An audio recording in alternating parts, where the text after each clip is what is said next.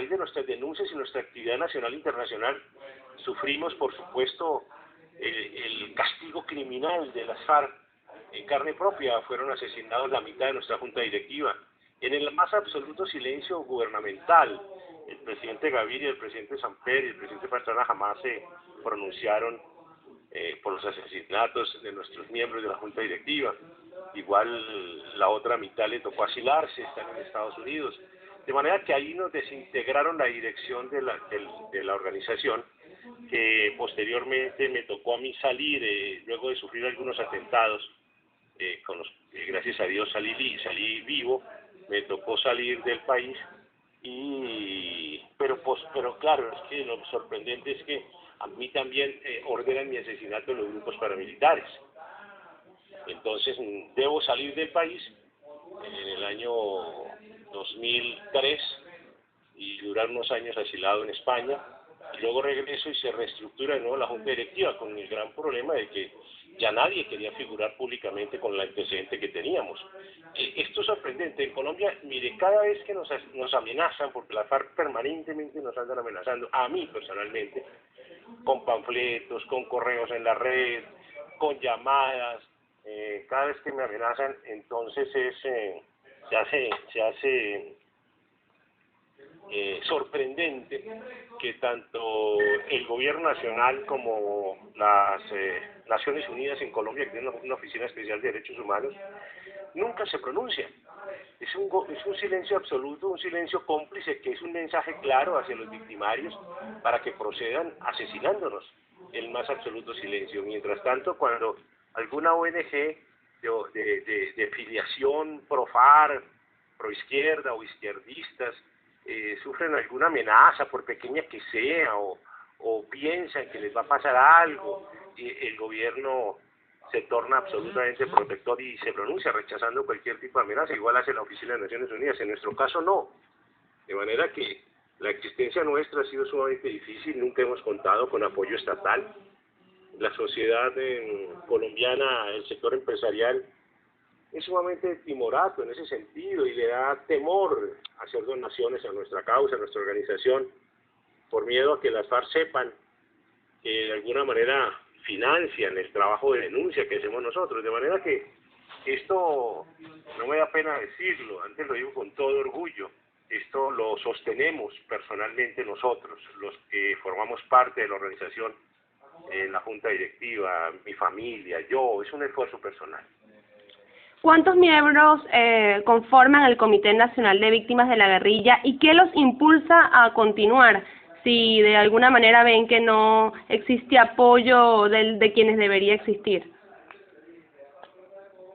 No, simplemente el objetivo nuestro es el reclamo de justicia para todas las víctimas de la guerrilla. Eh, este momento la fundación, porque es una fundación, no es una asociación, de manera que nosotros trabajamos sin necesidad de que nadie se afilie a la fundación. La fundación es en ánimo de lucro, la sostenemos eh, mis hermanos y yo y todas las personas que quieran hacer alguna donación, pues es bienvenida. Eh, mm, no es una, una asociación en la cual trabajamos por los socios afiliados, no todas nuestras propuestas, nuestras exigencias, los foros nacionales que hemos hecho, todas nuestras reclamaciones, nuestras demandas al gobierno, nuestras actividades judiciales son encaminadas a la reivindicación de los derechos de verdad, de justicia y de reparación para todas las víctimas de la guerrilla en Colombia. En este momento estamos empeñados en que en el proceso de paz de La Habana no se corone la impunidad fundamentalmente, no estamos detrás de un puñado de monedas no se puede decir que el Comité de Víctimas de la Guerrilla ha estado detrás de contratación nacional ni ha estado buscando migajas de, ningún sector, sencillamente, y en eso hemos sido muy, muy, muy, muy permanentes en nuestra historia. Nosotros a todos los gobiernos le hemos exigido lo mismo. Tal vez por esa razón es que pues, eh, pues hemos sido un poco distantes a toda la clase política en el sentido de que no hemos encontrado en la clase política un sector que represente dignamente a las víctimas de las guerrillas en Colombia. Todas han querido entrar en negociaciones y claudicaciones de derechos nuestros. Lo peor de todo, mire, en Colombia hemos dicho que negocien lo que quieran y para nosotros sería eh, sin ningún tipo de importancia, te lo voy a decir, si el sector empresarial está dispuesto a entregar sus riquezas, igual que como nosotros nos, nos empobrecieron a punta de fusil, pues que ellos están dispuestos a entregar sus riquezas al ataque que lo hagan, pero lo que no pueden hacer es negociar nuestros derechos de justicia, negar nuestros derechos de justicia en ningún escenario de negociación en La Habana ni en donde lo quieran montar. Esa es nuestra lucha en este momento. Ok, ¿cuál es el número de víctimas que ustedes manejan y desde hace cuánto tiempo? O sea, ¿tienen algún número registrado de la cantidad de víctimas de la guerrilla? Mira, hace, hace unos años atrás, nosotros hemos insistido desde el 91, desde 1991 el gobierno colombiano, que en el censo nacional que se realizaba en aquel entonces, se iba a realizar en aquel entonces, o que se realizó dos años más en el 93, se incluyera un par de preguntas o una sola pregunta para poder hacer un, una, una especie de estadística nacional de víctimas de, las de las guerrillas. El gobierno se rehusó a hacer esto, eh, de manera que jamás el gobierno ha tenido, ningún gobierno ha tenido intención de conocer el número total de víctimas de la guerrilla. Cuando se lo preguntamos a la, a la Fiscalía, es sorprendente ver que la Fiscalía General de la Nación tampoco tiene cifras de procesos contra las FARC, ni contra el ELN, ni contra los grupos guerrilleros en Colombia eh, estables. Ellos dicen que se les perdió su contabilidad después del año 1990. Quiero recordarles que aquí estamos contando víctimas de los grupos guerrilleros. Es que, es que mm, desde el año 60, de manera que, que lo que es 60, 70 y 80 están sin contabilizar en Colombia. Eh, Mire, en la ley de víctimas que aprobó este gobierno en el año 1900, en el año 2011, nosotros demandamos ante la Corte Constitucional la ley porque la ley solamente repara desde el año 1985 para acá. Dejó por fuera 25 años de víctimas de las FARC, del ELN, del M19, del EPN, del Quintín Lame, de todos esos grupos guerrilleros del Partido Comunista, quedaron por fuera mm, las víctimas, esos campesinos quedaron por fuera de la reparación. Al quedar por fuera de la reparación, de alguna manera la memoria histórica borró esos, borra esos crímenes, esos 25 años de crímenes de los grupos guerrilleros. En eso estamos nosotros ahorita, tratando de, estabilizar una contabilidad regional, eh, estamos eh, con unos equipos de trabajo que, estamos, que ya están más o menos financiados, hemos terminado un libro espectacular de aproximadamente 700 páginas que estamos prontos a lanzarlo, que tiene que, vamos a ofrecérselo a América Latina, es un libro en donde hicimos un estudio a toda América Latina sobre el origen de las guerrillas, de los movimientos guerrilleros en América Latina, en donde demostramos que su causa en la pobreza o en la reclamación de tierras es un mito a nivel latinoamericano, nos montaron ese mito, y de manera que demostramos que las guerrillas simplemente desde 1920 comienzan a organizarse partidos, grupos armados, dependientes de los partidos comunistas en América Latina, como, un como orden de la Unión Soviética y tenemos los documentos y publicamos todo para demostrar que simplemente las guerrillas responden a una política internacional de la Guerra Fría y que ahora nos quedamos Colombia con un lastre guerrillero que sigue manteniendo un, un apoyo internacional, desgraciadamente, desde el gobierno de Venezuela y del gobierno de Cuba. De manera que, que hablar de cifras en Colombia de víctimas de la guerrilla, nosotros alcanzamos a contabilizar en la década, hace tan solo unos 10 años, casi 300.000 víctimas directas en cuanto a asesinatos de los grupos guerrilleros en nuestro trabajo regional que hicimos durante la década del 90. Por eso asesinaron nuestros coordinadores regionales que estaban trabajando en eso. Hoy en día la sumatoria de víctimas la lleva el gobierno en 7 millones, aplaudida por sectores de izquierda, lo que es absolutamente falso. Nosotros hemos denunciado que Colombia no tiene 7 millones de víctimas. Lo que pasa es que inflando esa cifra, quedaron un presupuesto enorme, que eso es un, un superministerio, que maneja una cantidad enorme de dinero, debajo del cual, debajo de esas 7 millones de supuestas víctimas, metieron 4 o 5 puntos del desempleo nacional. De manera que hoy en día hay mucho desempleado que se registró como desplazado en Colombia y tiene una cantidad de prebendas y de apoyos y de vivienda y de gratis y de una cantidad que no tiene la gente decente del común, que también puede estar desempleada, pero que no se registraron falsamente como desplazados. No sé si me están entendiendo. De manera que puedo, puedo asegurar de que las 7 millones de personas que el gobierno dice haber víctimas en Colombia, si se revisara caso a caso encontraríamos que en realidad no pasan de 500 mil personas. Ok, perfecto. Ahora, eh, usted me habla de, estamos hablando de víctimas en parte mortales, en este caso, cuando usted me dice que hay víctimas también que se registraron, obviamente, son víctimas eh, que, que han quedado, de, que quedaron vivas o que fueron otros víctimas de otro tipo de, delincuencia. ¿Qué clase de flagelos manejan ustedes? ¿Violaciones, secuestros, adicionalmente los asesinatos? Sí, lo normal de los grupos guerrilleros es el, la extorsión, la violencia sexual, la, el reclutamiento de niños campesinos, eh, el despojo de tierras, eh, generando un desplazamiento de campesinos, un desplazamiento progresivo año a año.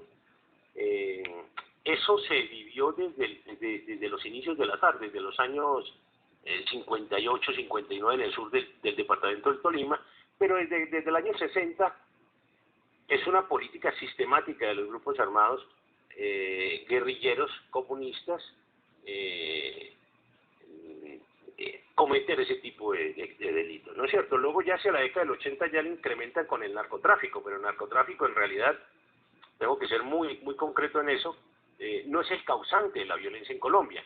Aquí las guerrillas aparecieron, mataron, asesinaron, desplazaron, hicieron en los años 60 y 70 sin narcotráfico. De manera que el narcotráfico es un elemento más de financiación de su, de organización criminal, como hoy en día lo es también la minería ilegal, como lo es los presupuestos municipales y regionales, como lo es la extorsión también que continúa vigente sobre ganaderos y empresarios regionales. De manera que, que esa es la situación, esa es la situación en cuanto al, a la, a la al cúmulo de, delitos específicos que cometen los grupos guerrilleros.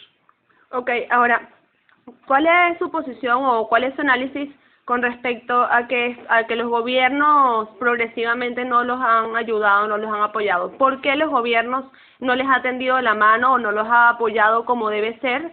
¿Y qué, qué piensa usted entonces de que algunos expresidentes o un expresidente colombiano esté apoyando ahorita la causa del, del líder opositor eh, preso en Venezuela, Leopoldo López, sí es un presidente que ahorita defiende los derechos humanos que en su momento no lo hizo. Sí, lo que ocurre es que en Colombia los eh, hay gobernantes, mire, todos los presidentes de Colombia han buscado siempre negociar con las FARC, todos, absolutamente todos.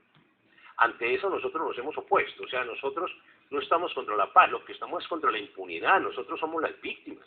Nosotros, eh, a nosotros nos mataron las familias, a nosotros nos mataron los niños, estoy hablando de una cantidad de colombianos, estoy hablando de miles de colombianos que tenemos ese dolor y que tenemos una exigencia de justicia. De manera que todos, todos los presidentes, todos les han ofrecido de todo las para hasta Asamblea Constituyente, todos han dicho que tenemos que tragarnos un sapo, claro, nosotros, no ellos, porque las FARC nunca han atentado contra la clase política colombiana ni contra la alta clase empresarial colombiana. Nunca es nunca. Simplemente las FARC arrasan con el campesinado, que es lo que ellos buscan, el empobrecimiento del campo, y luego pues dejan el asunto urbano para el siguiente paso de su revolución. Pero inicialmente esta es la criminalidad contra los más pobres.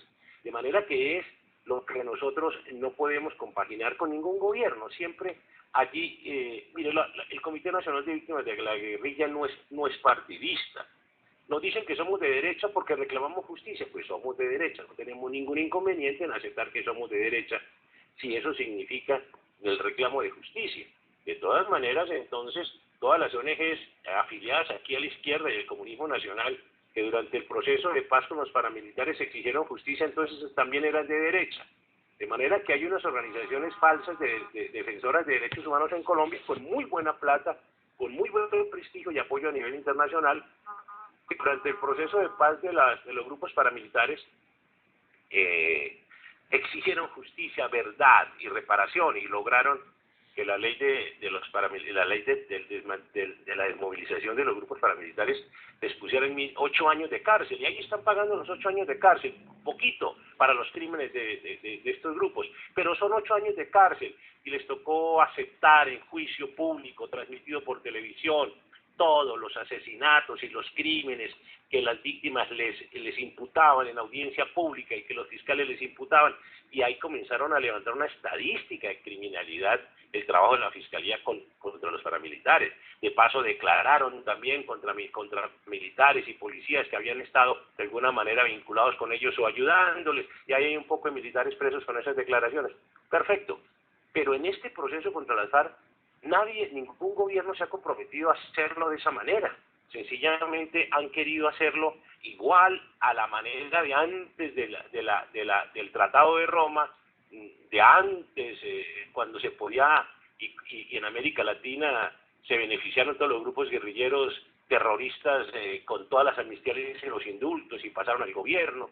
De manera que eso quieren volverlo a repetir y nosotros nos oponemos a eso. Eh, sobre el caso de, de, Venezuela y del acompañamiento de un expresidente colombiano nos parece eh, muy bien esa posición. Es que es absurdo que, en este momento pues Venezuela, y es nuestro concepto como Comité de Víctimas de la Guerrilla, nosotros declaramos, por ejemplo, hace unos años persona no grata en Colombia en un documento oficial que produjimos eh, al presidente Hugo Chávez. Para nosotros fue una persona no grata, como no es grato Maduro. Nosotros por, eh, eh, son, ellos son auxiliadores de los grupos terroristas en Colombia. De manera que cuando vemos que la paz de Colombia está respaldada, la mesa de negociación depende del apoyo que le dé el gobierno de Venezuela, chavista de Venezuela, y el gobierno castrista comunista de Cuba, que fue el creador del azar, pues vemos que esto no va a terminar en una paz para Colombia, sino lo que están tratando es de imponer a las FARC y a sus cuadros políticos en el gobierno de Colombia por encima de los derechos de las víctimas. En eso es que estamos. Perfecto. Ahora, eh, recientemente han salido artículos, eh, bueno, información sobre mm, que hay actuaciones por parte de soldados estadounidenses que violaron a, a unas muchachas, a unas mujeres que se encontraban en contra de la FARC. ¿Qué información tiene usted con respecto al tema? Mire, eso hasta ahora se está investigando. Eso en su momento no fue ninguna ningún escándalo, eso no trascendió, no se no se supo. Aquí los soldados eh, norteamericanos no andan como Pedro por su casa, siempre andaban acompañados por unidades militares colombianas, de manera que, que es muy difícil. Si lo hicieron, seguramente lo hicieron en su... Y no lo estoy defendiendo, estoy simplemente aclarando, para que no haya equívocos al respecto. No es que se piense que aquí habían unidades especiales de, los, de la Armada norteamericana patrullando y combatiendo en Colombia. No, nunca, nunca. Ellos, ellos de por sí de esto no saben. El ejército norteamericano no sabe mucho de guerra irregular. Eh, de manera que ellos, eh, si, si hicieron algún tipo de violaciones o vejámenes contra mujeres colombianas, seguramente lo hicieron como lo, a su usanza, en su tiempo libre, en su tiempo en donde no están en el servicio, porque siempre en servicio, cuando ha habido unidades militares en Colombia, eh, siempre están acompañadas o dentro de unidades militares colombianas. De manera que yo pienso que eso es tratar de tapar un poco con ese escándalo las verdaderas dimensiones enormes de lo que es la violación y la explotación sexual de niñas en, los frentes guerrilleros. Eso es lo que se está tratando de hacer y desafortunadamente los medios de comunicación o algunos medios se prestan para eso.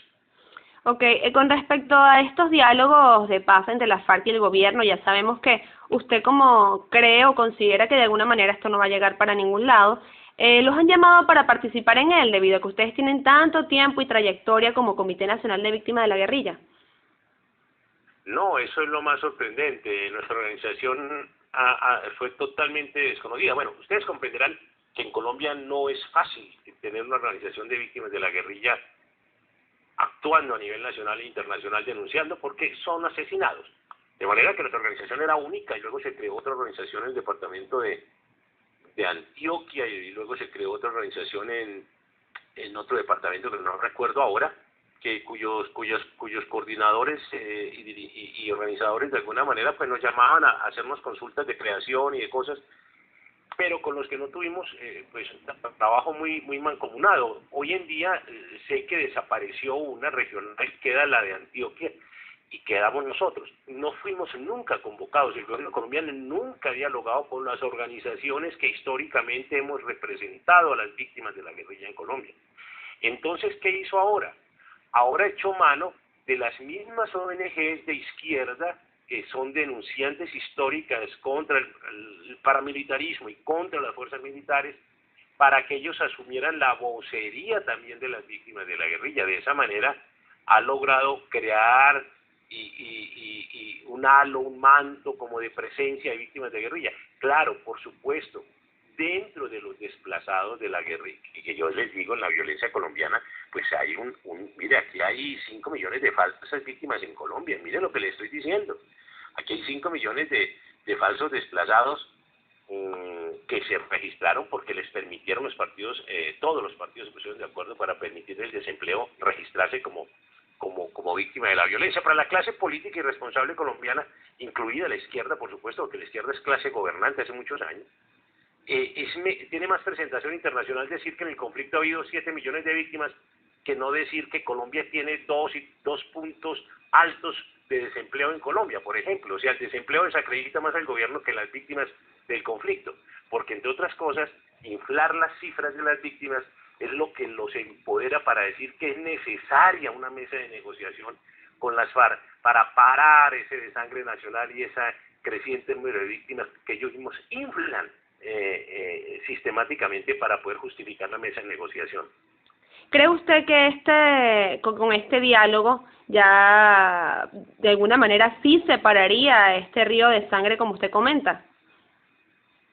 No, todo lo contrario. Como en América Latina, pues no sabemos de posconflictos porque de por sí eh, somos un pueblo eh, históricamente, genéticamente unido, pero, pero que no vivimos al día de lo que está pasando con el vecino, desafortunadamente. Eh, no sabemos lo que es el posconflicto, llamado posconflicto. Aquí las armas han dicho, por ejemplo, que no van a pagar un día de cárcel, o sea, no van a ir a la cárcel, que no van a entregar las armas, o sea, que van a seguir en armas y que van a mantener sus territorios y que las fuerzas militares hay que reducirlas y meterlas a los, a los cuarteles. De manera que vean ustedes lo que nos espera, por Dios santo, hacia adelante. Mm, lo que quiere decir que los que no mueran en el conflicto seguramente moriremos en el posconflicto. O sea, el posconflicto colombiano va a ser sumamente sangriento como lo es el posconflicto de Sudáfrica, como lo es el posconflicto de El Salvador o, de, Guatemala o de Nicaragua. Es que, es que basta mirar las cifras de criminalidad de esos países después de la firma de La Paz para ver que esos países eh, eh, quintuplican, multiplican por 10 veces su criminalidad a la firma de La Paz porque las fuerzas militares son restringidas, su capacidad operativa se disminuye al máximo y el enemigo se empodera en armas, eh, aplicando el plan pistola a todos los que se opusieron en su camino y los que se sigan oponiendo. Okay. ¿Qué piensa usted, bueno, ya, ya comentó qué piensa usted de la posición de las FARC de no ser condenados y bueno, qué piensa también de la Comisión Histórica del Conflicto Armado y sus víctimas que fue recientemente creada a finales del año 2014 por el mismo diálogo entre FARC y gobierno. Esa es otra de las de las eh, de los instrumentos eh, propagandísticos que tiene el proceso, el falso proceso de paz con las FARC. El gobierno montó una, una comisión de memoria histórica compuesta por 12 miembros de izquierda, eh, uno que se puede llamar neutral y uno que no se sabe para dónde coge, eh, entonces, eh, ahí está su producto. Su producto es absolutamente nefasto para la historia de Colombia. Aquí la memoria histórica es lo más manipulado que ha hecho la izquierda en Colombia. Y cuando digo la izquierda, me refiero a los cuadros políticos de las FARC. Es que, permítame aclararle algo que no podemos pasar por alto. Las FARC no son instrumento político.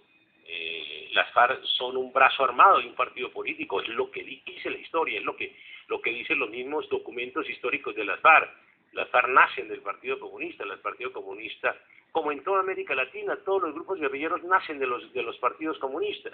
Hoy en día el Partido Comunista está alejado de la mesa de negociación. Nosotros hemos dicho que la única manera para que haya garantía de no repetición en Colombia de toda esta mortalidad y toda esta criminalidad y otra nueva guerra es que el Partido Comunista se siente en la mesa de negociación y le prometa a Colombia que no volverá a crear grupos guerrilleros en Colombia, porque mientras el Partido Comunista, que es el gran gestor de los grupos guerrilleros, no se comprometa con el mundo y con, los colombianos a no crear más grupos guerrilleros, pues se seguirán multiplicando disidencias y nuevos grupos en Colombia con otros nombres. De manera que, que la memoria histórica en Colombia es absolutamente falsa, la memoria histórica eh, la construyeron desde el escenario de academia pública, eh, de profesores con militancia ideológica marxista, pro, pro Es que no hay que olvidar que la cúpula que está hoy en La, en la Habana, en su gran mayoría, salió de la Universidad Nacional de Colombia, es gente universitaria, gente estudiada, ya no hay un solo campesino. En, la, en Cuba no hay un solo campesino en la, en la jefatura de, de las FARC, como los grandes jefes de las FARC. En cambio hay, hay una holandesa, hay elementos internacionales, eh, hay gente estudiada. Eh, da, da, risa oír a Iván Márquez en Cuba diciendo que a él le tocó armarse porque en Colombia no hay oportunidades, jugando con, con, con, las nuevas generaciones que no conocen la historia de hace 25 años atrás cuando Iván Márquez era representante de la Cámara en Colombia por la Unión Patriótica. De manera que ellos son, son estudiados, ellos tuvieron toda su oportunidad, ellos gozaron de los beneficios del Estado, de la educación gratuita, de una cantidad de cosas que ahora dicen en Cuba que en Colombia no existieron y no existen. Lo, con esto lo que te quiero señalar es que las FARC no son campesinas. Ahí la memoria histórica mintió. La memoria histórica que montó el gobierno con las FARC eh, justifica a las FARC en el sentido de que es un movimiento campesino, que simplemente pedía tierras en Marquetalia, pero que llegó el ejército y los bombardeó, los persiguió y les tocó armarse y crear una guerrilla. Eso es falso. Ok, eh, ¿qué conocimiento tiene usted de acuerdo a las relaciones que hay entre la guerrilla colombiana, la guerrilla, la FARC y la, eh, y la frontera en Venezuela y el gobierno venezolano? ¿Qué conocimiento tiene usted con respecto a eso? Bueno, de eso se ha, se ha hablado y se ha publicado bastante en Colombia hace muchos años. Es que para nadie es un secreto que desde que Hugo Chávez estaba haciendo campaña en Venezuela, eh, después de salir de la cárcel, eh, vino a Colombia y se reunía permanentemente con el ELN, venía invitado por el M19 de Colombia, se hospedaba en la casa de Gustavo Petro, del M19 en Colombia. Para nadie es un secreto esa relación desde antes de ser presidente de Venezuela. Luego, cuando llega la presidencia de Venezuela, pues aún recordamos su, su discurso en el año 2000 algo, eh, en el Congreso venezolano, en el Parlamento venezolano, donde decía que las FARC eran un movimiento bolivariano legítimo que tocaba reconocer lo que el ELN, los hermanos de las FARC, eran bolivarianos. De manera que el gobierno chavista y el gobierno de Maduro son, son, que es lo mismo, pues es, es un gobierno de línea absolutamente prosocialista, procubana, es un el, el, el, el, socialismo del siglo XXI es el, es el mismo comunismo del siglo XX, se ha dicho mil veces.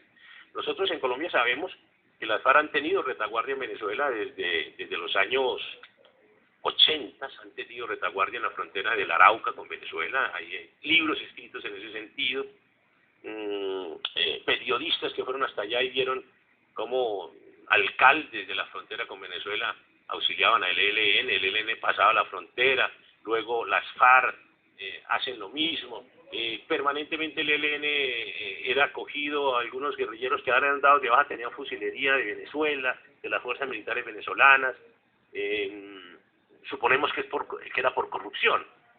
Luego vemos que, que, las fuerzas venezolanas han estado muy penetradas también por la izquierda, por, el, por la ideología de izquierda, y eso es una de las cosas que más atormenta al pueblo venezolano, pienso yo, en el sentido de que su ejército está comprometido con el gobierno tiránico que tienen, pero, pero igual, para nosotros es absolutamente claro que las FARC han tenido retaguardia en Venezuela, que el tráfico de narcóticos de las FARC se ha surtido también por rutas desde, Venezuela y que las FARC hacen adoctrinamiento y preparación terrorista a organizaciones chavistas en Venezuela. Perfecto. Bueno, ¿alguna otra información importante que usted quiera destacar eh, para comentarlo en el trabajo especial que estamos haciendo? Sí, nosotros creemos que jamás conseguiremos la paz en Colombia mientras Venezuela no consiga la libertad. Eh, para nosotros es fundamental que Venezuela sea un pueblo, un pueblo libre, que, libre, que Venezuela se libere de ese régimen tiránico socialista comunistoide como es el chavismo.